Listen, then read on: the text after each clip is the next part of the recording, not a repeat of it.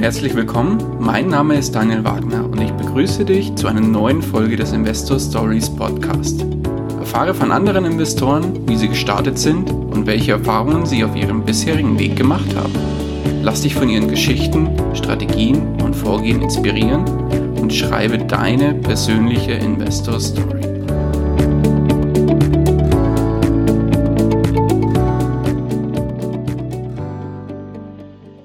Herzlich willkommen zu einer neuen Folge des Investor Story Podcast. Heute mit einem neuen Format innerhalb des Podcasts und zwar nennt sich das Ganze Investieren in. Hm, hm, hm. Heute investieren in P2P-Kredite. Natürlich habe ich mir auch noch Verstärkung geholt und zwar den Thomas von P2P Game. Es geht heute darum, dir die Grundlagen von der Anlageklasse P2P-Kredite näher zu bringen, dir zu erklären, was, was hinter dem Ganzen überhaupt steckt und wie du in P2P-Kredite investieren kannst. Thomas, sei gegrüßt, herzlich willkommen. Hallo Daniel, grüß dich und vielen Dank für die Einladung. Ja, sehr gerne. Schön, dass es geklappt hat. Würdest du zwei, drei Sätze zu deiner Person sagen und dich kurz vorstellen? Ja, das mache ich doch gern. Ich bin bestimmt mehr als drei Jahrzehnte an der Börse schon aktiv und ja, seit einem guten Jahrzehnt habe ich vermehrt in ETFs und äh, Einzelwerte auch umgeschichtet weg von Fonds und äh, bekennender Fan von Comas ETF-Werken. Das Ganze ist natürlich dann auf Dauer dann auch, wenn man es beherzigt, langweilig. Das heißt, ich musste mir äh, noch etwas suchen, um meine Fortentwicklung hier irgendwie in Bahnen zu kanalisieren. Und seit ja, gut zwei Jahren habe ich das P2P-Thema im Blick und seit über einem Jahr auch selbst investiert und dann auch relativ bald angefangen, meinen Blog P2P Game zu schreiben. Sehr gut. Pass auf, dann steigen wir auch direkt in das Thema P2P-Kredite ein. Wofür steht denn überhaupt das Kürzel P2P? Kannst du kurz was dazu sagen? Ja, also P2P heißt eigentlich ja Peer-to-Peer-Kredite. Das gibt es auch schon seit mehr als zehn Jahren. Und ähm, schlussendlich war die Grundidee, von Privat zu Privatkredite zu vergeben, ohne eine Bank dazwischen zu haben. Okay. Gehen wir vielleicht mal kurz zu der Bankthematik über. Wie ist es denn bei normalen Krediten im Vergleich zu P2P-Krediten? Wo ist der Unterschied? Ja, also wenn du Geld natürlich aufnehmen willst oder Geld brauchst als Kreditnehmer, dann musst du ja oder kennst es klassisch, gehst in der Regel zu einer Bank und äh, lässt dir ein Angebot äh, unterbreiten und nimmst dann den Kredit direkt bei deiner Bank. Und wie ist es bei P2P-Krediten? Genau, bei P2P-Krediten würdest du als ähm, Kreditnehmer nicht zu einer Bank gehen, sondern zu einem Anbahner oder zu einer Plattform direkt und dein Ersuchen dorthin zu stellen. Dein Kreditwunsch würde dann nicht von einem bedient werden, sondern eventuell von vielen, vielen Investoren. Das heißt, umgekehrt als Investor habe ich die Möglichkeit, mit kleinem Beitrag schon in einen Kredit einzusteigen. Ah, okay. Welche Parteien sind denn am Thema P2P-Kredit bzw. P2P-Kredite überhaupt beteiligt? Welche gibt es da alles? Ja, genau. Du hast also den, äh, die, den Anbahner. Das ist derjenige, der den Kredit quasi ähm, vorbereitet. Ähm, die Plattform, die kann auch schon der Anbahner sein, also der den abwickelt, den Kredit. Und viele Investoren. Ähm, viele Investoren heißt, ähm, dass eben nicht äh, ein Investor den ganzen Kredit finanzieren muss, sondern dass du als äh, Investor schon zum Teil ab einem Euro pro Kredit einsteigen kannst. Das heißt, wir haben auf der einen Seite denjenigen, der den Kredit überhaupt braucht, den genau. Kreditnehmer, mhm. auf der anderen Seite den Kreditanbahner, der den Kredit eigentlich vermittelt ver oder vergibt, sage ich mal. Mhm. Und dann gibt es noch den Investor, der eigentlich das Geld zur Verfügung stellt, größtenteils, richtig? Ganz genau. Und jetzt kommt noch die P2P-Plattform dazu. Die könnte der Kreditanbahner sein, muss aber nicht, richtig? Ja, da gibt es vielfältige Modelle. Ne? Also es gibt welche, die haben mal alles in einem, macht es an bestimmten Punkten einfacher. Aber wenn das Ganze getrennt ist, also eine Plattform viele verschiedene Anbahner hat, dann streut es natürlich auch wieder das Risiko. Dazu kommen wir ja später nochmal. Mhm, okay. Warum nimmt denn jetzt überhaupt ein Kreditnehmer einen P2P-Kredit auf und geht nicht zu einer Bank, wo er eigentlich hoffentlich auch einen Kredit kriegen würde? Das ist schon ein guter Punkt. Hoffentlich auch einen Kredit kriegen heißt nicht unbedingt auch wirklich einen bekommen. Wir kennen ja alle das Thema Bonität und Schufa-Einträge. Das ähm, gibt es natürlich äh, in vielfältiger Weise bei den Banken überall. Das heißt, ähm, eine Bank behält sich immer vor zu sagen, dir gebe ich keinen Kredit, du passt nicht in unser Risikoprofil. Wahrscheinlich kannst du zurückbezahlen, aber das Risiko, dass du nicht zurückbezahlst, ist mir zu hoch. Punkt. Also haben wir schon das Bonitätsthema. Jemand, der vielleicht schon fünf Kredite am Laufen hat, äh, der kriegt bei einer Bank schwierig oder überhaupt keinen Kredit mehr. Oder Selbstständige sind ja auch ähm, schwierig mitunter mit Kreditlinien zu versorgen. Ja, richtig. Wenn du da nicht irgendwie drei, ich glaube, waren es drei Jahre äh, vorweisen kannst, dass du positiv gewirtschaftet hast, dann glaube ich, kriegst du bei keiner Bank wirklich einen Kredit oder nur sehr schwer einen Kredit. Genau, und da wir ja bei den P2P-Plattformen nicht nur unbedingt über Deutschland reden, sondern ja das ganze Thema dann weltweit wird, hängt es auch einfach davon ab, wie die Banken in dem Land dann zum Thema Bonität stehen. Okay. Gibt es noch weitere Gründe? Ja, dann ist natürlich das Thema ähm, Internet, Verfügbarkeit, was ganz anderes wie ich muss zu meinem Bankberater gehen und, äh, und werde ihm quasi in Anführungszeichen die Hosen runterlassen. Im Internet kann ich mir sowas ja leicht verfügbar zusammenklicken. Okay, aber muss man bei P2P-Krediten nicht auch vorweisen oder aufzeigen, wie die finanziellen Verhältnisse sind? Ja, das kommt drauf an. Also auch da, das ist jetzt wieder das Thema Risiko und Ausfallwahrscheinlichkeit. Also da gibt's äh, auch die ganze Bandbreite zwischen ähm, hoher Verfügbarkeit, hohem Risiko und äh, ich muss aber auch da dann ein komplettes Exposé über mein Geschäft, wenn wir es wieder beim Firmenkredit abgeben, auch mit Zahlen von den letzten zwei, drei Jahren. Also da gibt's auch die komplette Bandbreite, was sich dann halt auch später wieder über die Rendite und die Risikoeintrittswahrscheinlichkeit bemerkbar macht. Ne? Ah, okay. Gut. Wie ist es denn bei den Kosten? Ist ein P2P-Kredit nicht eigentlich teurer als ein klassischer Kredit bei der Bank? Ich würde es auch nicht pauschal beantworten. Ähm, faktisch hast du ja dann bei der Bank ähm, auch den ganzen Stab drumherum, den du mitbezahlst. Beim P2P hast du halt äh, ein oder zwei, die da auch nochmal mit dran verdienen wollen. Ähm, die Anbieter selbst meinen, dass sie günstiger sind als die Banken vor Ort. Nachgeprüft habe ich das aber nie, ob das so wirklich ist. Ah, okay. Kommen wir zum nächsten Beteiligten, zu den Investoren. Sind es jetzt tatsächlich nur, wie P2P ähm, eigentlich heißt, von privat zu privat? Sind es tatsächlich nur Privatpersonen oder sind es auch andere Arten von Investoren, die da tätig sind?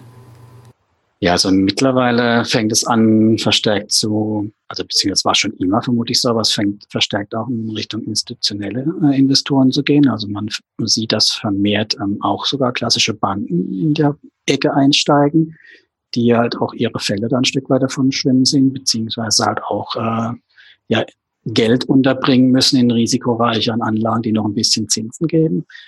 Ähm, das heißt, unser einer als Investor kann sich jetzt auch schon mit institutionellen Investoren ähm, den Markt teilen. Okay. Werden die deines Wissens ähm, bevorzugt behandelt von den P2P-Plattformen? Ähm, ja, da gibt es auch schon die ersten Beispiele, dass es der Fall ist, äh, dass die bevorzugt behandelt werden, was natürlich uns äh, Privatinvestoren dann nicht freut. Also aktueller Fall gibt's in, in Deutschland, ich glaube Funding Circle war das, müssen wir nochmal nachschauen, ob das auch wirklich so war, ähm, also ob es Funding Circle war. Die haben institutionellen Anlegern eine Ausfallgarantie gegeben, Privatanlegern nicht. Ah, okay. Das ist natürlich dann hier schlecht für den Privatmann, der da eigentlich das Gleiche haben will wie die Institu institutionellen, klar ist auch eins natürlich der Risiken äh, als Privatanleger oder bei dem ganzen P2P-Thema. Wie verhalten sich die institutionellen Investoren beziehungsweise sorgen institutionelle Investoren dafür, dass einfach die Rendite auf mittlerer oder längerer Sicht, das ist jetzt sicherlich nichts, was in den nächsten ein, zwei Jahren vielleicht schon passiert, für uns nicht mehr attraktiv wird. Ne? Mm, klar. Wie ist es denn bei Kreditanbahnern? Wer gehört, oder beziehungsweise wir hatten vorhin erwähnt, das kann die P2P-Plattform selbst sein. Das können aber auch losgelöste Firmen von der P2P-Plattform sein, die mit dieser Plattform zusammenarbeiten, richtig? Genau, also das ist äh, mitunter ziemlich eng gekoppelt. Also wir haben jetzt mal als Beispiel sowas wie ein Robocash, rausnehmen. Anbieter, der hat ähm, drei ja, Subfirmen, die im Firmengeflecht mit drin hängen. Das heißt, die gehören eigentlich zusammen und der vermittelt die auf einer Plattform. Mhm. Anderes Beispiel, wenn wir Mintos uns anschauen, also ganz große bekannte Plattform. Ähm, Mintos hat ganz, ganz viele Darlehensanbahner. Die meisten von denen hängen nicht direkt mit der Firma zusammen. Ein, zwei sind auch etwas näher an Mintos dran. Und mhm hat natürlich, ähm, wenn die zusammenhängen, hat das natürlich ein bisschen eine Auswirkung auf, ähm, aufs Plattformrisiko. Je mehr die zusammengehören, desto mehr muss man als eine Risikogruppe betrachten. Also mhm. das ist eigentlich so das, das einzigste Negativ oder daran. Also wenn es zusammengehört, dann ist es halt ein Risikopunkt. Wenn ich halt fünf Anbahner habe, dann habe ich halt fünf plus eins Risikopunkte. Mhm, ganz klar. Wie ist es denn bei Kreditanbahnern? Warum sollte oder wie verdienen die eigentlich ihr Geld? Ja gut, das, äh, da gibt's auch da gibt's wieder so verschiedene Modelle. Das, das gebräuchlichste oder üblichste, was wir kennen, ist, dass die Kreditanbahner ähm, ihr Geld von den Kreditnehmern abschöpfen. Also entweder es einfach eine Zinsdifferenz gibt oder die Zins, die, äh, der Zins, den wir bekommen, überhaupt nichts mehr mit dem Zins, den sie verlangen, zu tun hat. Also als Beispiel, es werden zehn Prozent äh, im Jahr ausgeschüttet. Der eigentliche Zins beim Kreditnehmer, der ist dann äh, wesentlich höher. Also zum Beispiel bei Payday-Loan-Krediten, also Kurzzeitläufern, könnte es auch mal gut 1000 Prozent im Jahr sein. Hm, da kriegen wir 10 Prozent und der Kreditanbahner 1000% effektiven Jahreszins. Genau, das, äh, das klingt erstmal nach einem schlechten Deal. Allerdings, ähm, das sind genau diese Kredite, die mit einer schlechten Bonität funktionieren. Da sind halt auch Ausfallraten und Ausfallwahrscheinlichkeiten, die jenseits von einstelligen Prozentwerten sind, dann auch keine Seltenheit. Mhm. Das heißt, das komplette Ausfallrisiko ist dann halt entkoppelt. Wenn der Anbahner ein gutes ähm, Kreditmodell oder ein gutes ähm, mathematisches Modell fährt, dann macht er mit den zehn Prozent einen Gewinn und das trägt auch alles.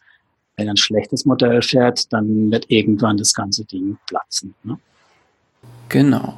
In Deutschland ist es ja auch üblich, zum Beispiel Aux Money nimmt Gebühren von Investoren, aber auch von Kreditnehmern.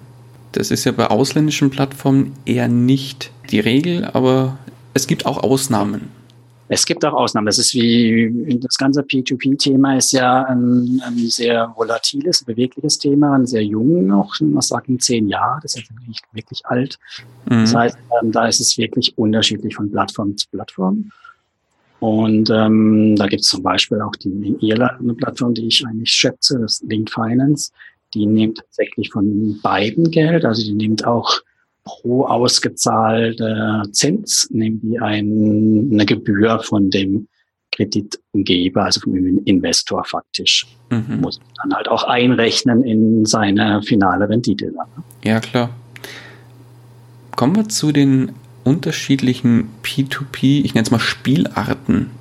Welche, welche gibt es denn da? In dem Fall, der klassische Fall ist ja P2P, das heißt, Privatperson gibt einer anderen Privatperson, in dem Fall P2C, eigentlich ja der Customer, mhm. ähm, einen Kredit oder beteiligt sich an einem Kredit. Welche Formen gibt es noch?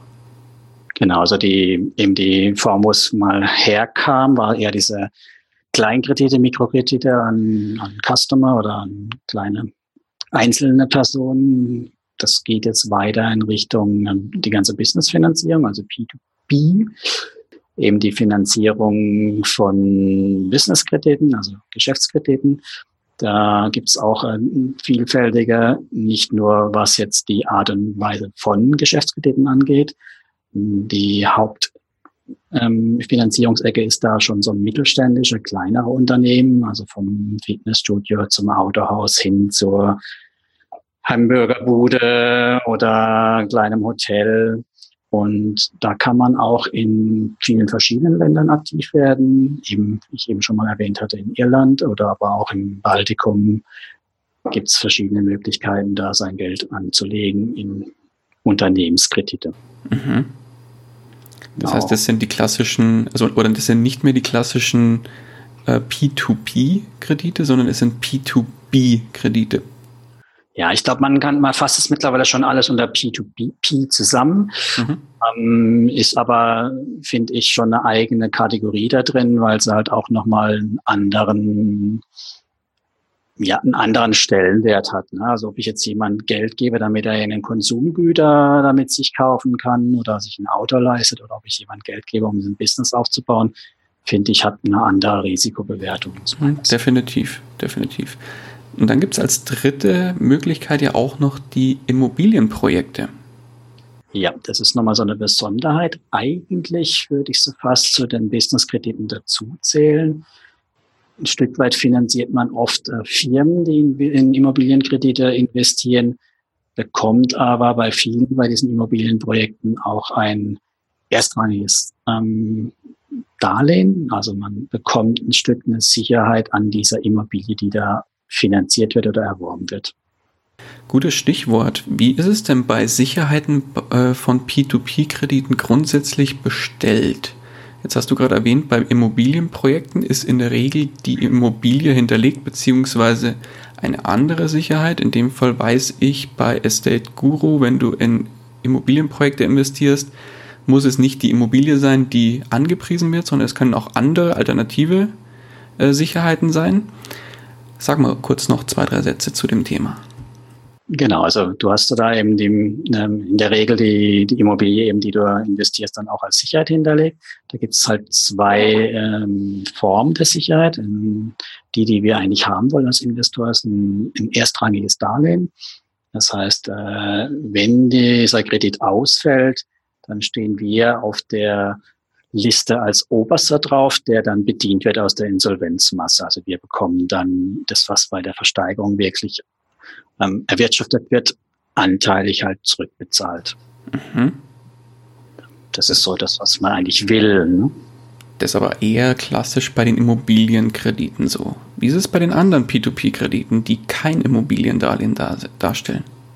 Ja, da wird es dann schon wieder interessant oder eigentlich ähm, eher unangenehm. Ja? Also bei klassischen Krediten, da geht's dann so in Richtung, äh, können Sicherheiten hinterlegt sein. Also wenn du sowas wie einen Autokredit nimmst, da gibt's dann mitunter, dass ein Auto hinterlegt ist. Allerdings ähm, hat das halt mal jemand geschätzt, ob das wirklich jemand gesehen hat, das Auto, oder ob das Auto ähm, wirklich einen marktüblichen Preis als Schätzwert abgegeben hat. Das kann man aus der Ferne auch gar nicht wirklich prüfen und ob das Auto zum Zeitpunkt dann der Verwertung, wenn der Kredit ausfällt, auch noch funktioniert oder Schrott ist, auch das lässt sich da überhaupt nicht mehr ähm, sicherstellen. Ne? Also das ist also eine sehr schwache Sicherheit an der Stelle. Okay. Das heißt, wenn man jetzt von 100 oder von 1000 P2P-Krediten mal im Durchschnitt ausgeht, sind, ist der Großteil davon mit Sicherheiten äh, oder sind Sicherheiten hinterlegt oder wie ist, was ist die Regel? Also ich würde bei den Consumer-Krediten sagen, das ist die Regel, die sind nahezu fast alle nicht mit Sicherheiten belegt, also sind unbesichert. Da läuft es dann auch über Gerichtsverfahren, Gerichtsvollzieher und vielleicht kommt was zurück. Bei den Business-Krediten, da sind sie zum Teil, aber halt soweit, äh, je nachdem, wie die Insolvenzmasse das halt hergibt. Und bei den Immobilienkrediten, da sind sie in der Regel zum überwiegenden Teil besichert. Okay. Dann gibt es ja noch die allseits beliebte Rückkaufgarantie beziehungsweise auch Buyback-Garantie genannt. Sag mal zwei, drei Sätze dazu, was überhaupt hinter dem Begriff steckt. Also ich bin jemand, der das nicht gerne Garantie nennt oder ja, überhaupt nicht gerne Garantie nennt, sondern ich nenne es eher Versprechen. Also für mich ist es ein Versprechen. Die Plattform verspricht mir, beziehungsweise der Anbahner in der Regel verspricht mir, ähm, wenn der Kredit 30 Tage überfällig ist, dann die ähm, ausgefallenen Zinsen und ähm, das Darlehen zu übernehmen.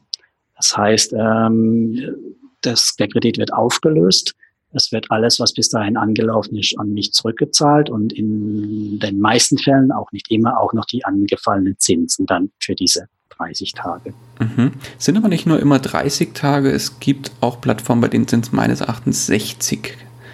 Also genau. da, da differenzieren sich die Plattformen, aber die meisten haben tatsächlich diese 30 Tage. Genau, da muss man auch aufpassen, gerade mit diesem Thema angelaufene Zinsen dabei oder nicht dabei. Es gibt ja viele, die sagen, ich möchte mich gar nicht so langfristig festlegen bei P2P-Plattformen. Ich möchte lieber Kurzläufer haben. Kurzläufer mit, mit ähm, diesem Payback-Garantie. Ähm, da ist es dann natürlich sehr wohl relevant, ist dabei die Zinsen mit dabei oder ist es alles ohne Zinsen? Und mhm. das macht sich auf die Rendite natürlich schwer bemerkbar. Ne? Definitiv. Ja, wir hatten natürlich auch schon den Fall, dass, äh, dass dieses Versprechen eben wirklich nur ein Versprechen war. Also es gab schon einen, einen Ausfall ähm, bei Mintos. Das ist Eurocent. Da ist komplett der Anbahner ausgefallen und damit auch komplett alle Kredite erstmal. Mhm. Gibt es da schon aktuelle Infos äh, oder ist das immer noch in, in der Schwebe das Ganze? Also meine letzte Info ist, dass es noch in der Schwebe ist. Allerdings, da ich nicht betroffen bin, das war vor meiner Zeit, beziehungsweise ich habe, äh, glaube ich, es gab es noch zu mir, war es noch offen Euro sind, aber ich habe nie investiert in Euro sind, bin ich da jetzt nicht ganz up to date. Man muss sich halt einfach klar machen, ähm, es ist ein Versprechen und das heißt äh, eventuell alles weg. Das heißt aber unterm Strich, der Anbahner ist in dem Fall wahrscheinlich dann insolvent, beziehungsweise ist nicht mehr fähig, die ja, dieses Versprechen einzulösen, beziehungsweise die, die dahinterliegenden überfälligen Kredite den Investoren wieder abzukaufen. Genau, der Anbahner ist nicht in der Lage, die Kredite an sich bestehen noch. Dann wird es natürlich interessant, wie ist das rechtliche Verhältnis zu dem Kredit? Also wem gehören die? Gehören die jetzt mir als Investor oder gehören die dem Anbahner? Und ich habe nur einen Vertrag mit dem Anbahner, aber gar nicht mit dem Kreditnehmer. Und dann muss man sich halt auch vor Augen äh, halten, der Kreditnehmer, der sitzt bei solchen ähm, Kreditversprechensplattformen nicht hier in München um die Ecke, sondern der sitzt irgendwo im Baltikum und ähm, wie habe ich dann wirklich eine Handhabe, da meinem Geld hinterherzukommen? Also ich würde sagen, sowas würde ich erstmal abschreiben, sagen, das ist dann komplett weg und schön, wenn noch was kommt, aber erwarten würde ich das nicht. Mhm. Okay. Kommen wir zu einem anderen Thema und zwar den unterschiedlichen Plattformtypen. Jetzt hatten wir eingangs erwähnt, bei den Beteiligten an einem P2P-Kredit gibt es entweder gibt es drei, das ist in dem Fall der Investor auf der einen Seite, der das Geld zur Verfügung stellt, der Kreditnehmer, der das Geld benötigt und dazwischen hängt die P2P-Plattform, die gleichzeitig der sogenannte Kreditanbahner ist. Das ist Variante 1 und Variante 2 ist, dass insgesamt vier Beteiligte sind, wo der Kreditanbahner nochmal eine eigene Instanz darstellt. Genau. Lass uns doch mal unseren Hörern beide ähm, Plattformtypen kurz näher bringen. Ähm, fangen wir mit der sogenannten Finanzierungsplattform an. Kannst mhm. du da einmal kurz den, vielleicht haben wir auch ein Beispiel, ich hätte jetzt gesagt, wir machen es am Beispiel Estate Guru. Das ist mhm. eine Immobilienplattform, die meines Erachtens dieses, diese Finanzierungs- äh, oder eine, eine schöne Finanzierungsplattform ist. Kannst du den Ablauf von, von oben herab einmal kurz beschreiben? Gerne, ja. Also das sind ja auch die Plattformen, die ich am, am interessantesten finde, weil wir da noch am meisten Informationen über die eigentlichen Projekte bekommen. Also der Finanzierungsplattform stellt jemand sein Projekt vor. Im Falle von Estate Guru in der Regel ein Immobilienprojekt, hm, nehmen wir einfach mal an, jemand möchte ein altes Gemäuer wieder sanieren und dann weiterverkaufen. Das äh, wird dann in Form von Bilddokumenten, ähm, wo ist das Ganze und aber auch vor allem von einem Wertgutachten untermauert und wie die Form der Absicherung, idealerweise so wie wir das wollen, als erstrangiges Darlehen dann ausgestattet wird, ähm, dargestellt. Und dann kann ich als Investor natürlich ähm, wichtig, darf man nicht vergessen, es steht natürlich auch drauf, wie viel will er denn überhaupt für das Ganze haben? So 200.000 Euro, 300.000 Euro, so die Größenordnung.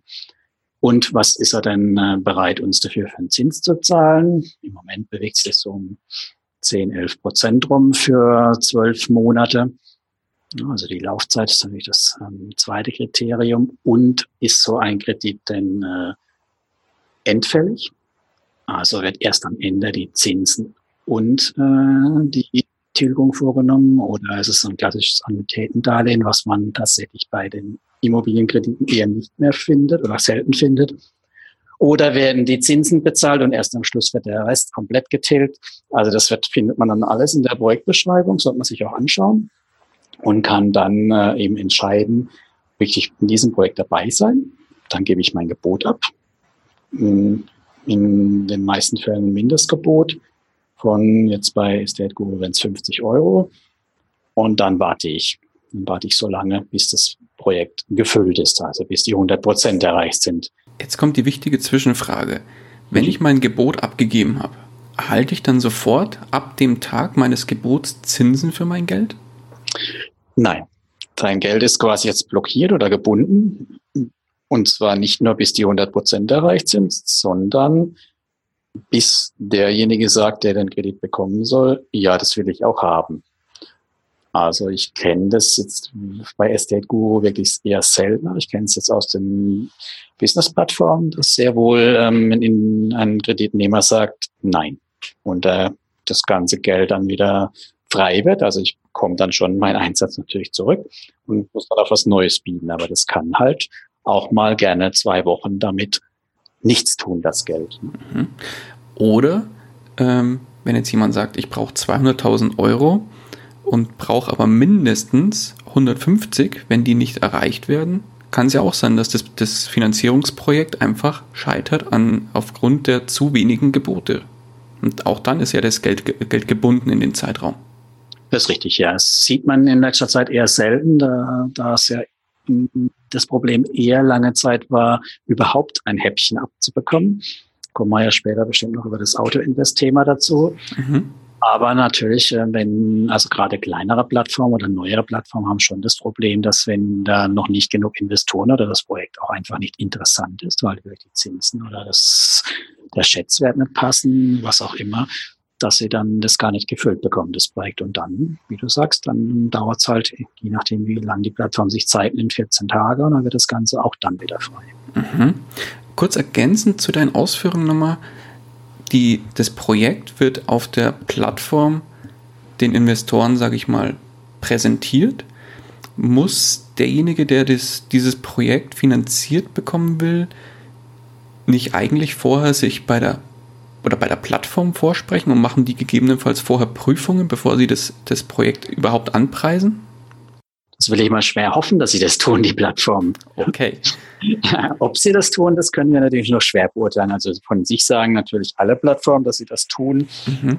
Selbst, äh, dass sie das schwer prüfen, aber man muss ja natürlich auch sehen. Also die Plattformen haben da halt ein, äh, ein, ein zwei unterschiedliche Interessen. Ne? Zum einen möchten sie möglichst viele Projekte haben, damit sie ihre Investoren bedienen können, weil schließlich wissen wir ja, sie verdienen prozentual an den Projekten. Zum anderen wollen sie natürlich die Investoren nicht verschrecken mit zu hohen Ausfällen. Mhm. Also so einen Spagat machen, aber ähm, es ist keine, aus meiner Sicht keine vollständig neutrale Prüfung natürlich an der Stelle. Ganz klar. Okay, ich fasse das nochmal ganz kurz zusammen. Der Kreditnehmer in dem Fall sind es bei Estate Guru meistens irgendwelche Immobilienfirmen oder größere, ja vermutlich sind es Immobilienfirmen, die ein Immobilienprojekt finanziert bekommen wollen, sprechen bei Estate Guru vor, stellen ihr Projekt vor. Estate Guru prüft dieses Projekt kurz oder auch lang, wie auch immer. Genau. Und stellt das Ganze dann den Investoren auf der P2P-Plattform zur Verfügung, um deren Geld einzusammeln. Und dann haben die Investoren die Möglichkeit, Gebote abzugeben. Sobald das Gebot abgegeben ist oder wird, ist das Geld erstmal, ich nenne es mal, geblockt. Das heißt, du kannst es nicht für irgendwelche anderen Projekte verwenden, bekommst aber noch keine Zinsen. Dann läuft das, das, der Gebotszeitraum für einen bestimmten Zeitraum. Wie lang ist das in der Regel? Ja, ich, also vom Gefühl her würde ich sagen, eine Woche. Okay, sagen wir mal, dann, dann läuft es eine Woche ungefähr. Nach dieser Woche wird dann geschaut, ist der Mindestbetrag, der erreicht werden soll, erreicht worden? Falls ja, kommt das Ganze zustande und falls nicht, kommt das Ganze nicht zustande. Dann kriegt man seinen Einsatz zurück, aber hat halt dann für den Zeitraum keinerlei Rendite, keinerlei Zinsen bekommen. Und wenn es zustande kommt, dann läuft das Ganze je nachdem, ob es endfällig ist oder nicht. Genau.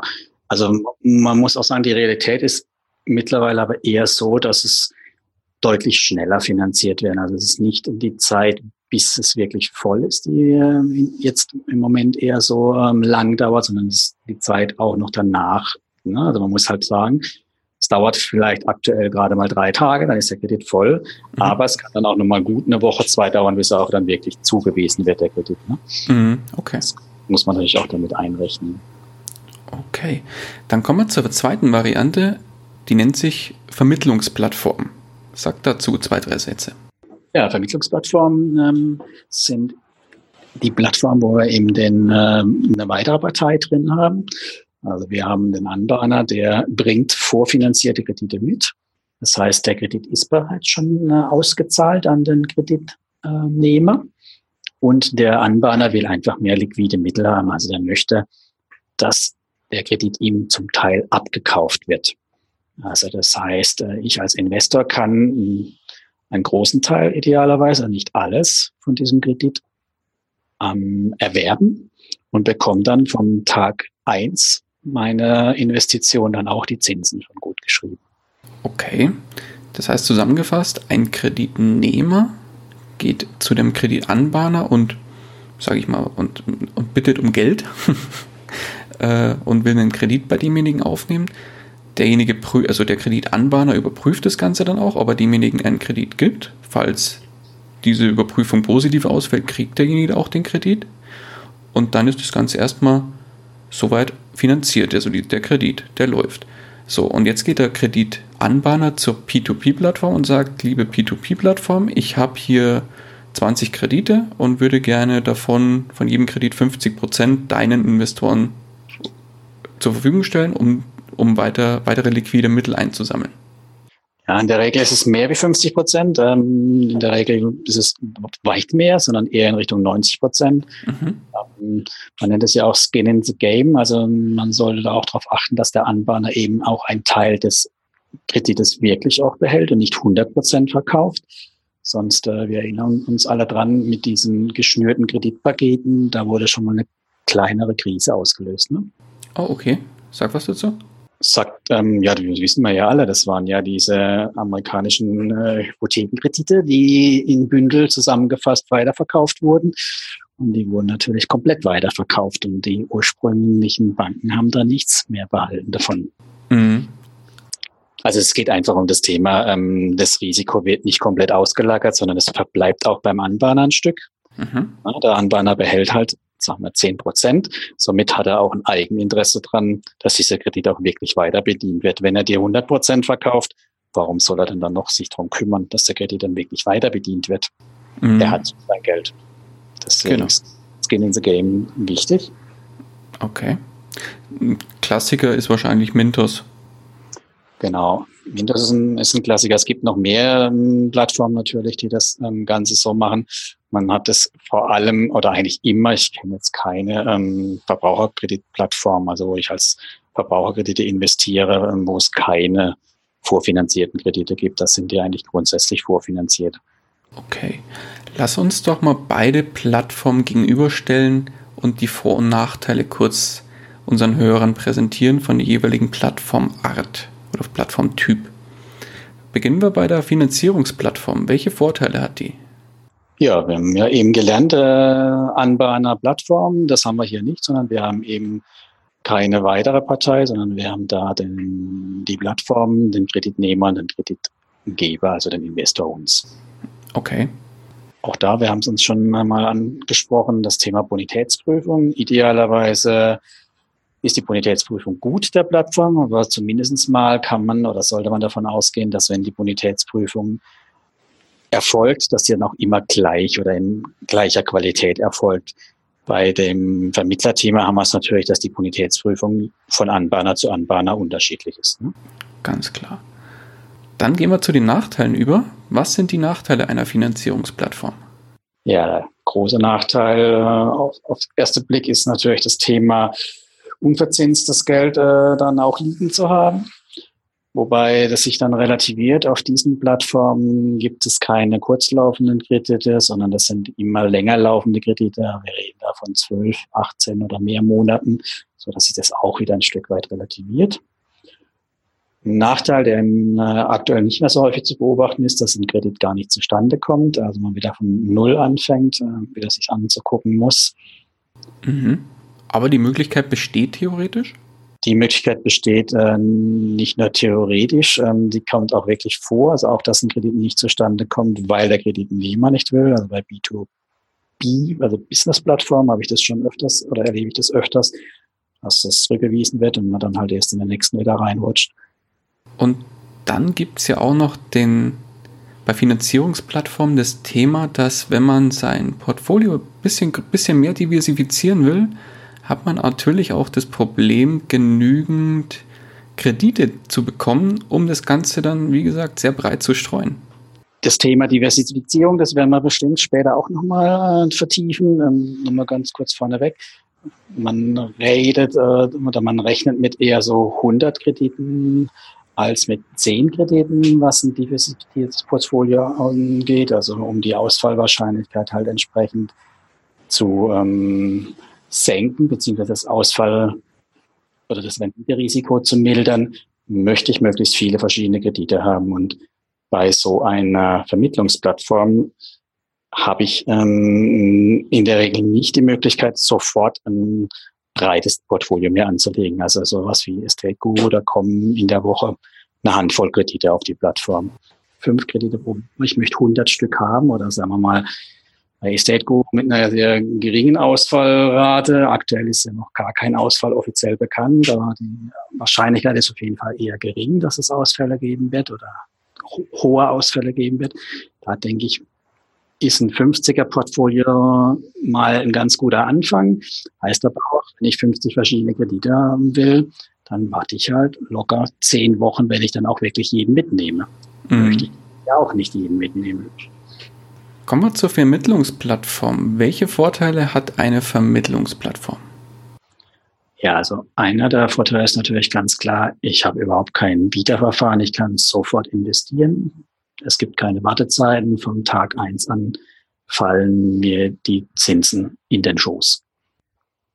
Ich habe auch das Thema, ja, dass ähm, gerade wenn so ein Anbahner ähm, einen guten Job macht und äh, Skin in the Game hat, dass ich dann auch damit rechnen kann oder wenn's, wenn es eben schon länger laufende Kredite, Kredit ist, schon damit rechnen kann, dass der Kredit auch bedient wird oder der Anbahner hinterher ist, dass die entsprechende Schuldeneintreibung funktioniert, ähm, habe ich auch so eine Art Kredithistorie schon, was ich auch als Vorteil ähm, sehe bei den Vermittlerplattformen. Mhm. Was sind die Nachteile? Ja, die äh, haben wir ja schon gehabt. Die Bonitätsprüfung eben ist äh, abhängig vom Anbahner, nicht von der Plattform. Ich habe einen weiteren Partner drin, der in ein weiteres ähm, Geschäftsmodell fährt. Ne? Wir haben ja eben schon mal ähm, drauf geschaut, dass ein Anbahner Zinsen zum Kreditnehmer stellt, die mit den mir bezahlten Zinsen ja gar nichts mehr zu tun haben. Also wie der sein Geschäftsmodell aufspannt, ist für mich völlig intransparent. Und ähm, das Thema Inkasso oder eben diese, dieses Payback-Versprechen ist halt auch von Anbahner zu Anbahner, je nachdem, äh, verschieden. Ne? Wir haben 30 Tage, 60 Tage mit Zinsen, ohne Zinsen. Mhm. Halt genau hinschauen dann. Okay. Wunderbar. Dann haben wir da jetzt, glaube ich, einen ganz guten Überblick gegeben. Kommen wir zu dem Thema auf welche Art und Weise kann ich denn überhaupt in P2P-Kredite investieren? In dem Fall, welche Arten der Investitionsmöglichkeiten habe ich? Sprich, es gibt die manuelle Kreditauswahl, also die manuelle Investition und die sogenannte Auto-Invest-Funktion, wo ja viele Fenster von sind. Erzähl doch mal, was die Unterschiede zwischen beiden sind wie wir ja im Vorgespräch schon hatten, ich bin ein absolut bekennender Fan von manueller Kreditauswahl, kommt aus meiner Historie. Ich will sehen, was ich tue und was ich kaufe. Also manuell ist genau das, was es sagt. Ähm, ich suche mir meinen Kredit aus. Ich gehe hin und schaue mir die Detailinformationen zu jedem einzelnen Kredit an. Ähm, ich muss zugeben, äh, tatsächlich bei den Businesskrediten und bei den äh, Immobiliensachen Bei Konsumersachen nicht wirklich, weil das einfach auch zu viel dann wäre. Aber da könnte ich mir es anschauen. Habe ich auch am Anfang getan oder mache ich immer mal wieder, wenn ich wirklich Zeit und Muse habe oder Spaß dran habe, schaue ich mir an, äh, was an Informationen zu finden ist. Da findet man dann mitunter das Alter, das Beruf, was für ein Darlehenstyp das ist. Gibt es ein regelmäßiges Einkommen und äh, gibt es eine Schuldenhistorie? Das kann man sich anschauen. Man kann diese Informationen zum Teil dann auch, kann man ja später zum Autoinvest dann auch übernehmen. Ähm, für mich äh, war das halt auch wichtig, um gerade am Anfang auch ein Gefühl dafür zu bekommen, was sind das für Kredite, warum haben die eine bestimmte Bonität und äh, will ich das haben, will ich das nicht haben. Ist sehr zentral, wenn ich eben einen Kredit äh, investiere, der kein Rückkaufversprechen hat, also ich mich darauf verlassen möchte, dass der auch wirklich zurückgezahlt wird, dann muss ich ja auch ein gewisses Vertrauen da drin haben sicherlich auch wichtig, wenn ich ähm, größere Beträge, das sind für mich 50 Euro schon ein bisschen größerer Betrag aus meiner Sicht. Für andere sind es gleich höhere Beträge investiere, dann spielt das auch noch mehr eine Rolle. Aber klar, wenn ich eine Diversifizierung von 100 erreichen will, dann muss ich mir 100 verschiedene Kredite angucken. Da wird es dann schon wieder schwierig. Okay, aus welchem Grund sollte man denn oder warum würde man denn überhaupt manuell investieren? Ich stelle mir das sehr zeitaufwendig vor. Ich persönlich nutze nur die Auto-Invest-Funktion bei P2P-Krediten. Du sagst, du bist bekennender manueller Aus Kreditauswähler. Ja, das liegt natürlich daran, dass es mir Spaß macht. Ne? Also muss man ja sagen, es ist ja rein aus monetären oder äh, logischen Gründen, würde ich auch sagen, ähm, würde ich es auch vollautomatisieren. Ich äh, würde das zum Beispiel auch sehr gerne, oder ich mache das auch bei manchen mittlerweile, ist ja nicht so, dass ich es nur so tue, aber ich, fand es zum einen gut am Anfang, das eben nicht zu tun, um überhaupt mal ein Gefühl und zu sehen, was es denn da gibt, was an Informationen laufen da auf und, und das nicht als luftleeres, automatisiertes Ding anzugucken. Aber zum anderen auch bieten mir nicht alle Plattformen ähm, ein Auto-Invest, wie ich ihn haben will. Also unser schönes Beispiel ist der Guru. Da haben wir das Problem, ähm, dass äh, da zwar wunderbar Sicherheiten nachrang oder auch sowas wie im LTV, also wie hoch ist die Bewertung äh, im Vergleich zu dem, was eingetragen wurde. Also sind 100.000 Euro Kreditsumme und das Ding ist 200.000 wert, dann wäre es 50 Prozent LTV. Das sind alles Dinge, die mich interessieren und die ich dann auch im Auto-Invest gerne einstellen würde. Und das kann ich bei Estate Guru erst, wenn ich Aktuell sind es 250 Euro oder 500 Euro investiere im Auto-Invest und das ist mir einfach zu viel an der mhm. Stelle. Mhm. Da muss ich manuell investieren dann. Okay. Aber bei den klassischen P2P-Krediten, wo ich jetzt sage 10 Euro pro Kredit oder 20 Euro pro Kredit, da wird es dann schon sportlich, wenn man da ein paar hundert Euro unterbringen will. Genau, da ähm, bin ich mittlerweile äh, bei den, sogar auch schon bei den, äh, bei den Business-Krediten bin ich schon bei einigen mit Auto-Invest unterwegs. Da gibt's aber halt auch Auto-Invest, die vernünftig konfigurierbar sind, also wo ich ausschließen kann, dass ich im Kredit auch nur einem Kreditnehmer gebe und nicht dem gleichen äh, fünf andere Kredite gebe, so Geschichten oder die entsprechend ähm, halt äh, das Rating einparken kann, die Rendite, die Laufzeit. Da benutze ich dann auch das Automatisierte, also die Auto-Invest-Geschichten. Mhm. Aber aus historischen Gründen, also ich zum Beispiel hatte ich früher bei Mentors ein Auto-Invest am Laufen, der mir auch Dinge eingesammelt hat, die ich nicht wollte. Und das sind so Erfahrungen, die man dann halt macht. Und mhm. ja, ähm, ich sehe es auch so, Auto-Invest ist äh, auf jeden Fall für ähm, na, passiv ist nicht wirklich, aber für einen, einen stressfreien, entspannten Investition äh, schon ein ähm, zentraler Punkt. Also da möchte ich in den meisten Plattformen schon haben. Mhm. Gehen wir mal einen Schritt zurück, zurück. Wie funktioniert denn eigentlich so eine Auto-Invest-Funktion? Ja, also Auto-Invest ähm, ist nichts anderes wie ich stelle ein Tool ein auf der Plattform. Also die Plattform stellt mir das zur Verfügung, indem ich sage, wie viel möchte ich in was investieren, wie viel ist halt mein Betrag. Da gibt es eben den Mindestbetrag bei einer Plattform, den ich halt verwenden muss. Stelle ich mir also pro Kredit ein, möchte ich 50 Euro oder 5 Euro oder 1 Euro investieren, dann kann ich halt je nach Plattform angeben, um, welche Rendite möchte ich mindestens erzielen, wie lange ähm, soll so eine Laufzeit von einem Kredit sein und ähm, die Komplexität, die gliedert sich da ähm, zum Teil beliebig auf. Ne? Mhm. Das heißt, man kann je nach Plattform verschiedene Einstellungen tätigen, bei manchen mehr, bei manchen weniger. Genau, also ich kann äh, hingehen und kann Einschränkungen machen, welche Darlehensanbahner, welche Länder, welche Zinssätze, mitunter welches Rating erlaube ich. Da gibt's vielfältige Geschichten. Oder will ich dieses Payback-Versprechen haben oder will ich es nicht haben? Hm, ja, das ähm, kann ich, kann ich bei Rad. Bei Mintos gibt's, ähm, ich weiß nicht wie viel, aber da bist du ja besser drin, Daniel. Du bist ja ein Auto-Invest-Fan bei Mintos. Wie viele hat's da Einstellungen? Ich bin ein riesiger Auto-Invest-Fan. Also bei Mintos kann man, glaube ich, es gibt fast nichts, was man nicht einstellen kann. Das ist äh, viel. Das ist sehr viel, ja. Nee, Mintos ist da sehr, sehr breit aufgestellt, hat, man kann die Länder einstellen, man kann, wie du schon gesagt hast, die, die Standardsachen, wie wie viel will ich pro Kredit überhaupt investieren, wie groß ist das Auto-Invest-Portfolio in Summe, das heißt, du kannst zum Beispiel sagen, ich will nur 1000 Euro in dem Auto-Invest-Portfolio investieren, leg mir dann theoretisch sogar noch ein zweites an mit ganz anderen Kriterien und sagt, wenn es eine voll ist, soll das zweite bedient werden ähm, und so weiter und so fort. Ja, also ich hatte ähm, auch mehrere Auto-Invest-Portfolios bei Bondora, da war ich dabei. Also da kann man auch nur über Auto-Invest investieren oder kommen wir später noch über einen zweiten Markt. Da gibt's gar keine manuelle Kreditauswahl über den sogenannten Erstmarkt, also die unverbrauchten Kredite, nennen wir es mal einfach so. Das heißt, ähm, da kann man auch sogar beliebig viele Auto-Invests machen, die dann äh, in dem Fall jetzt einfach der Reihe nach abgearbeitet werden. Ne? First comes.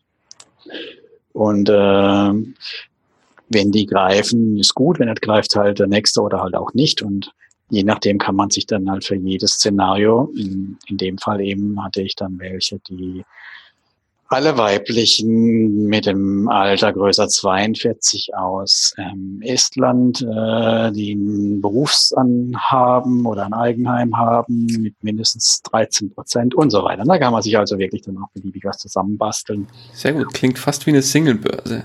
Ja, ja, da hat, äh, genau, ja, man bekommt ja keine wirklichen Nutzerdaten. Das ist auch wichtig, ähm, vielleicht auch zu wissen. Also es ist in dem Consumer-Bereich schon auch so, dass da auch die Kredite anonymisiert sind, was ja auch positiv ist. Also man weiß nicht, ob sein Nachbar mhm. ähm, welchen Kredit aufnehmen will. Aber man bekommt halt ähm, persönliche Daten in Form von ähm, ja, Beruf, Geschlecht, Alter, Angeben und so weiter. Und da kann man sein Auto-Invest dann auch drauf bauen. Okay. Wie oft greift denn die Auto-Invest-Funktion eigentlich, wenn ich eine einstelle? Ähm, also einmal am Tag soll es mindestens greifen. Wir haben aber auch eine Plattform, da greift so, was ich einmal die Stunde oder sobald ich auf Speichern gedrückt habe. Das ist auch wieder sehr abhängig von den einzelnen Plattformen. Thomas, du hattest ja auch gerade erwähnt, es gibt einen Zweitmarkt. Welche Marktplätze gibt es denn bei P2P-Markt oder bei P2P-Plattformen noch? Na, wenn es einen Zweitmarkt gibt, muss es natürlich auch einen Erstmarkt geben. An den kommen wir in der Regel auch in den meisten Plattformen dran. Also gerade sowas wie Estate Guru oder so, die lebt ja nur von dem ersten Markt, da gibt es gar keinen Zweitmarkt. Gibt aber auch Plattformen wie Bondor, die haben keinen äh, Erstmarkt, auf den ich direkt zugreifen kann, sondern eben nur per Auto-Invest oder ja, Auto-Invest-artigen Tools. Dafür aber einen ganz starken Zweitmarkt. Kannst du mal kurz definieren, was ein Erstmarkt eigentlich ist und was ein Zweitmarkt ist? Erstmarkt äh, sind die frisch eingestellten Kredite von den Anbahnern oder von der Plattform selbst. Also das sind entweder die vorfinanzierten oder die wachsenden Kredite. Und äh, der Zweitmarkt ist eben Kredite, die schon laufen, die schon jemand hat. Also ein Investor hat die, die gehören dem auch. Und der die aber nicht mehr, warum auch immer, möchte. Das heißt, ein Investor entschließt sich, einen Kredit weiter zu verkaufen. Dafür okay. nutzt er den Zweitmarkt. Okay. Und was sind die Besonderheiten vom, vom Zweitmarkt? Erstmarkt, habe ich jetzt verstanden, ist eigentlich Standard auf den P2P-Marktplätzen? Das ist genau. die Regel, sage ich mal, bei den, bei dem Großteil der P2P-Plattformen. Was ist die Besonderheit beim Zweitmarkt? Ja, der, der, was natürlich toll ist, wenn es einen Zweitmarkt gibt, heißt es, ich habe dann auch die Chance, ähm, Liquidität zu bekommen als Investor. Also wenn ich mich warum auch immer entschließe, ich muss oder möchte aus dem ganzen Thema aussteigen, dann habe ich die Möglichkeit, über den Zweitmarkt liquide zu werden. Ich kann auf dem Zweitmarkt meine Kredite einstellen. In der Regel kosten die mittlerweile alle keine Gebühren mehr. Das heißt, ich kann es einstellen, so einen Preis, und den Preis bekomme ich dann auch ausbezahlt. Der Preis muss nicht dem inneren Wert des Kredites entsprechen. Also ich kann sagen, ich möchte den genauso verkaufen, wie er Stand heute wert ist. Also der glatte Summen. Der Kreditnehmer muss noch ähm, 10 Euro zurückbezahlen mit 20 Prozent Zinsen, dann verlange ich jetzt auch einfach nur 10 Euro. Ich bin froh, wenn ich dann so wie er ist, verkauft kriege für 10 Euro. Freue mich darüber, dass ich raus bin. So. Ne? Mhm. Natürlich muss ich es nicht zu diesem Preis äh, verkaufen. Vielleicht kann ich es auch gar nicht zu dem Preis verkaufen, weil natürlich haben wir auch Ausfälle oder wir haben Kredite, die spärlich bedient werden oder verspätet bedient werden. Die will dann keiner für diesen inneren Wert von, sagen wir es mal, einfach 10 Euro haben. Da muss ich dann halt hingehen und sagen, wenn ich ihn wirklich verkaufen will, weil ich vielleicht raus möchte oder weil ich erwarte, dass der Kredit sogar ausfallen wird, muss ich halt dann sagen, gut, dann verkaufe ich ihn nicht für 10 Euro, sondern ich bin froh, wenn ich noch 5 Euro dafür bekomme. Das nennt man dann Abschlag. Das heißt, ich äh, mache einen 50-prozentigen Abschlag auf diesen Kredit und biete ihn auf dem zweiten Markt mit einem Abschlag von 50 Prozent an. Wenn der dann äh, gekauft würde, der Kredit, würde ich eben fünf Euro bekommen und muss die fehlenden fünf Euro bei mir als ja, als äh, Verlust einbuchen. Ne? Das ist dann für mich ein Realverlust, der dann auch entstanden ist. Mhm.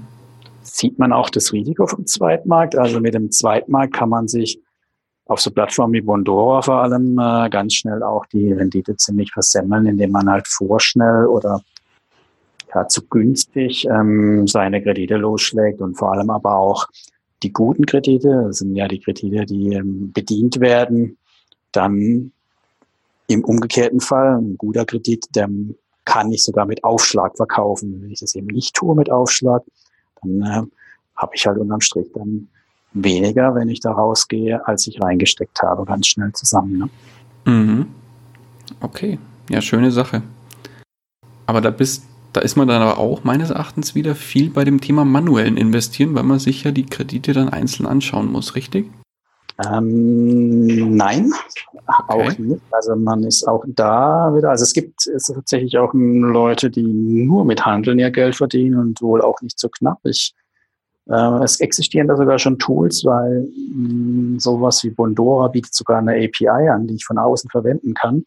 Das heißt, ich kann von außen über ein eigenes Tool mir die ganzen Zweitmarktkredite abholen, kann dann äh, ein Gebot abgeben auf den Kredit, ich kann meine eigenen einstellen und, und, und. Also ich bin dort in meiner eigenen Hemisphäre unterwegs und nutze die Plattform, um damit über meine Tools dann Handel drauf zu treiben. Also das existiert. Man sieht es auch ganz schnell, wenn man einen Kredit äh, quasi zu günstig einstellt bei Bondora, dann ist er innerhalb von Sekunden weg. Bondora selbst äh, grast den Zweitmarkt auch mittlerweile ab. Also wenn jemand einen Kredit, der ähm, gut ist, also dann der grün ist, sagen wir es einfach mal, der bezahlt wird und bedient wird, mit 0% einstellt, dann äh, sieht den gar kein anderer Investor, dann nimmt den Bondora gleich selber mit. Ah, clever. ja, genau. Das ist für die ein Geschenk. Genau. Ja, klar. Und, äh, ja, also da ist schon, da ist schon viel äh, Bewegung drin im Zweitmarktthema. Man kann da natürlich auch manuell, also ich selbst habe ein ich nenne es Zockerportfolio auf dem Zweitmarkt. Da habe ich mal 200 Euro reingepackt und kaufe da auf dem Zweitmarkt ähm, ausgefallen in Verwertung befindliche Kredite ein und äh, stelle die auch wieder im Zweitmarkt zum Verkauf ein und will einfach mal schauen, ob sich sowas entwickelt, positiv idealerweise entwickelt. Genau. Mhm. Also das mache ich auch manuell, weil das, das Tooling, die, die, also entweder man schreibt sich natürlich selber ein Tool, äh, kann man sich dran versuchen. Das ist auch nicht so schwierig, aber es ist natürlich trotzdem ein Zeitthema. Oder man kann solche Tools auch für, zwar für kleines Geld, aber trotzdem, ne, Geld ist Geld, ähm, erwerben. Das heißt, wenn sich das lohnen soll, sowas, so eine Strategie, dann äh, darf man nicht mit 200 Euro, dann muss man mit wesentlich höheren Beträgen daran gehen und das weiß ich nicht, ob das funktioniert und da bin ich nicht risikoaffin genug dazu. Und eins muss man, glaube ich, auch ganz klar dazu sagen, das ist ein Thema für Fortgeschrittene. Auf jeden Fall. Also würde ich auch sagen, das ist schon die Oberliga, ne? Genau. Okay. Ähm, last but not least in unserem Grundlagen-Podcast zu P2P-Krediten würde ich gerne noch mit dir die Unterschiede zwischen den P2P-Plattformen im In- und Ausland gegenüberstellen und unseren Hörern nochmal kurz äh, klar machen, was in Deutschland bei P2P-Plattformen geboten wird und was im Ausland. Weil wir haben jetzt sehr viel über ausländische Plattformen gesprochen, aber es gibt natürlich auch deutsche Plattformen. Genau, Daniel, da musst du etwas mehr erzählen, weil ich bin tatsächlich auf keiner einzigen deutschen Plattform unterwegs. Als ich äh, eingestiegen bin und mir das Ganze angeschaut habe, war für mich das Thema Risiko und Rendite in keinem vernünftigen Verhältnis. Also da habe ich mich ganz schnell dann äh, dem, den ausländischen Plattformen zugewendet. Ah, sehr gut. Ich habe mir nur mal damals Aux Money näher angeschaut, habe aber nicht einen Euro da investiert, leider. Oder was heißt leider? Gott sei ja, Dank. Ja, Gott sei Dank sehen, ja. Genau. Aber eins muss man klar sagen, in Deutschland ist das ganze Thema P2P-Kredite leider für Investoren nicht ganz so interessant wie die ausländischen Plattformen. Das erste ist natürlich, weil in Deutschland üblicherweise Gebühren für Investoren erhoben werden. Das ist Nummer uno. Und welcher Investor stellt schon gerne Geld zur Verfügung und muss dafür auch noch bezahlen? Das zweite Thema ist, in Deutschland ist meines Wissens eine P2P-Plattform nur oder eine P2P-Plattform kann nur Kredite vergeben mit einer Banklizenz. In der Regel arbeiten dann die P2P-Plattformen mit einer Bank sehr eng zusammen und das Zweite, was mit dem Thema Bank verbunden ist, ist, dass ein Investor ein eigenes Referenzkonto, das heißt tatsächlich ein physisches Bankkonto bei der Bank auch eröffnen muss, wo dann mit diesem P2P-Konto bei der Plattform verbunden ist. Das ist leider auch ein sehr, hat einen sehr negativen Touch, weil man natürlich den kompletten Aufwand betreiben muss, äh, der, so, der so eine Kontoöffnung mit sich bringt. Ja, Wobei man natürlich auch sagen muss, dass auch die ausländischen Plattformen eine gewisse Form der Authentifizierung ähm, durchführen. Also auch da muss man je nachdem auch ein bisschen mehr Aufwand betreiben, wie nur sich anzumelden. Aber das ist die Hürde natürlich kleiner als eine Bankidentifizierung mit Postident-Verfahren oder sonst irgendwas zu machen. Ganz genau. Dann, was in Deutsch oder bei den deutschen Plattformen auch noch üblich ist, äh, oder eben nicht üblich ist, es gibt keine Rückkaufgarantie, beziehungsweise kommen wir zu deinem Wort, dem Rückkaufversprechen. Das gibt es bei deutschen Plattformen gar nicht, meines Wissens. Und ähm, was auch noch, oder was das, was das letzte ist, wo ich noch erwähnen kann, ist das Thema Renditen. In Deutschland sind es ungefähr äh, zwischen 4 und 8 Prozent, beziehungsweise je nachdem, wie gut oder schlecht man auf der P2P-Plattform äh, handelt und entsprechende Ausfälle hat, dann kann es teilweise natürlich auch eine negative Rendite sein. Aber das bringt natürlich das, die Anlageklasse P2P-Kredite grundsätzlich mit sich. Das ist natürlich in, in, auf ausländischen Plattformen genauso möglich. Aus, äh, ausländischen Plattformen kann ich auch negative Kredite äh, erreichen. Das ist gar kein Problem. Allerdings ähm, habe ich halt auch wesentlich höhere Risikoprovision. Also das ist ja eher so mein Thema, wo ich denke, was es bei den Deutschen nicht passt. Mhm. Rückkaufgarantie ist dann ja kein Problem, wenn denn die Ausfallrate und die Rendite in einem gesunden Verhältnis zueinander steht. Also wenn ich eine Ausfallrate habe von kleiner 1% und habe eine Rendite von 15%, also eine, ein Zins, nicht eine Rendite, Rendite ist ja was unterm Strich dann rauskommt, dann habe ich am Schluss auch eine halbwegs vernünftige Rendite, die größer 10% ist. Wenn aber halt die Ausfallrate deutlich höher werden, bei noch geringeren äh, Zinsverzinsung, dann komme ich halt auf drei, vier Prozent. Ähm, und wir reden ja hier immer vor Steuern. Ne? Ja, klar. Und bei ausländischen Plattformen hat man ja in der Regel auch keinerlei Gebühren als Investor. Ausnahmen bestätigen die Regel. Es gibt beispielsweise bei Linked Finance gibt's, äh, gibt's Gebühren für Investoren, aber die Regel bei ausländischen Plattformen ist tatsächlich, es werden keine Gebühren erhoben. Genau, wobei ich mich dann daran festmachen würde, weil ähm, faktisch unterm Strich zählt die Rendite. Wenn die Rendite dann äh, trotz allem passt, mh, hm, stört mich das mit den Gebühren nicht. Weil, ähm, die, also je nachdem, wie die Gebühren natürlich ähm, zustande kommen, aber bei Linked Finance zum Beispiel ist eine Gebühr bei jeder Zinszahlung. Das heißt, es gibt keine Investitionsgebühr oder na, am Anfang wird keine Gebühr erhoben, wie beim klassischen Bausparvertrag oder irgend sowas, ne, wo ich erstmal viel Geld bezahle, um überhaupt mit anzufangen, sondern ich habe eine Gebühr, die dann erhoben wird, wenn Geld zu mir auch fließt. Und mhm. dann ist die Frage, ist, die, ist der Zinssatz äh, attraktiv genug im Vergleich zum, um, passend zum Risiko? Und dann ist die Gebühr halt einfach etwas, was ich davon abziehen muss. Ne? Punkt. Ganz klar. Genau. Und typischerweise agieren auch die Plattformen im Ausland ohne Bank. Mhm. Manche sind zwar eng verzahnt mit Banken und arbeiten auch mit diesen zusammen, aber das ist nicht klassisch wie in Deutschland, dass eine Banklizenz benötigt wird, um eine P2P-Plattform zu betreiben. So ist es, ja. Genau. Ähm, die Renditen bei ausländischen Plattformen liegen meines Erachtens zwischen 6 und sagen wir mal 15 Prozent. Ja, aber ich glaube, im Moment äh, würde ich äh, sagen, 15 Prozent ist sportlich, 15, 16 Prozent ist sportlich, aber so mit 6 bis 12 Prozent äh, kommt man eigentlich ganz gut im Moment hin. Genau. Ja, momentan sind die ein bisschen gesunken, hat sich aber auch schon wieder einigermaßen eingependelt. Mhm bei so 10 bis 12 Prozent meines Erachtens ist so der Durchschnitt bei Mintos zum Beispiel geworden wieder. Ja. Die waren auch mal auf 9 Prozent runter, aber haben sich wieder ein bisschen höher eingependelt. Genau, und was natürlich noch dieses äh, Rückkaufversprechen angeht, das ist bei ausländischen Plattformen fast schon die Regel geworden. Ja, da war Mintos, glaube ich, auch so ziemlich der Vorreiter. Also ich glaube, die ganzen neuen Plattformen, die dann so nach und nach kamen, die ähm, sind schon gar nicht mal ohne oder die wenigsten ohne angetreten. Und ähm, ich glaube, dieses Versprechen, das suggeriert halt einfach ähm, dem Investor eine Sicherheit, die da gar nicht da ist, aber die er irgendwie zumindest auf dem Papier haben will und auch leichter bereit ist, dann zu investieren. Ne? Mhm, genau. Alles klar, dann sind wir auch schon am Ende unseres Podcasts für diesen oder für, diese, für diesen Bereich, für den Grundlagenbereich bei P2P-Krediten angelangt. Thomas, ich danke dir ganz, ganz herzlich für deine Zeit und die tollen Infos, die du hier platziert hast.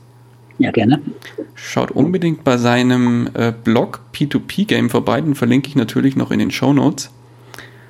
Und ja, die letzten Worte, Thomas, die gehören für heute dir. Ja, danke Daniel, dass ich es mit dir zusammen machen konnte. Ich bin gespannt, ob wir Reaktionen drauf bekommen. Äh, natürlich auch, ob ein Interesse daran besteht, dass wir das Ganze vertiefen oder Teile vertiefen. Zu erzählen gibt es da bestimmt noch das eine oder andere an der Stelle. Jo, und schauen wir mal, ob es weitergeht. Ne? Alles klar, dann danke ich dir. Mach's gut. Jo, servus. Ciao. Das war's auch schon wieder mit dieser Podcast-Folge. Ich danke dir ganz herzlich fürs Zuhören. Nimmst auch du deine Finanzen in die eigenen Hände und legst dein Geld selbstständig an? dann freue ich mich darauf, von dir zu hören. Geh hierfür einfach auf investor-stories.de und schreibe mir eine Nachricht. Vielleicht spreche ich dann ja schon bald mit dir über deine persönliche Investor Story. Ich freue mich, wenn du auch beim nächsten Mal wieder mit dabei bist. In dem Sinne, habe die Ehre, dein Daniel.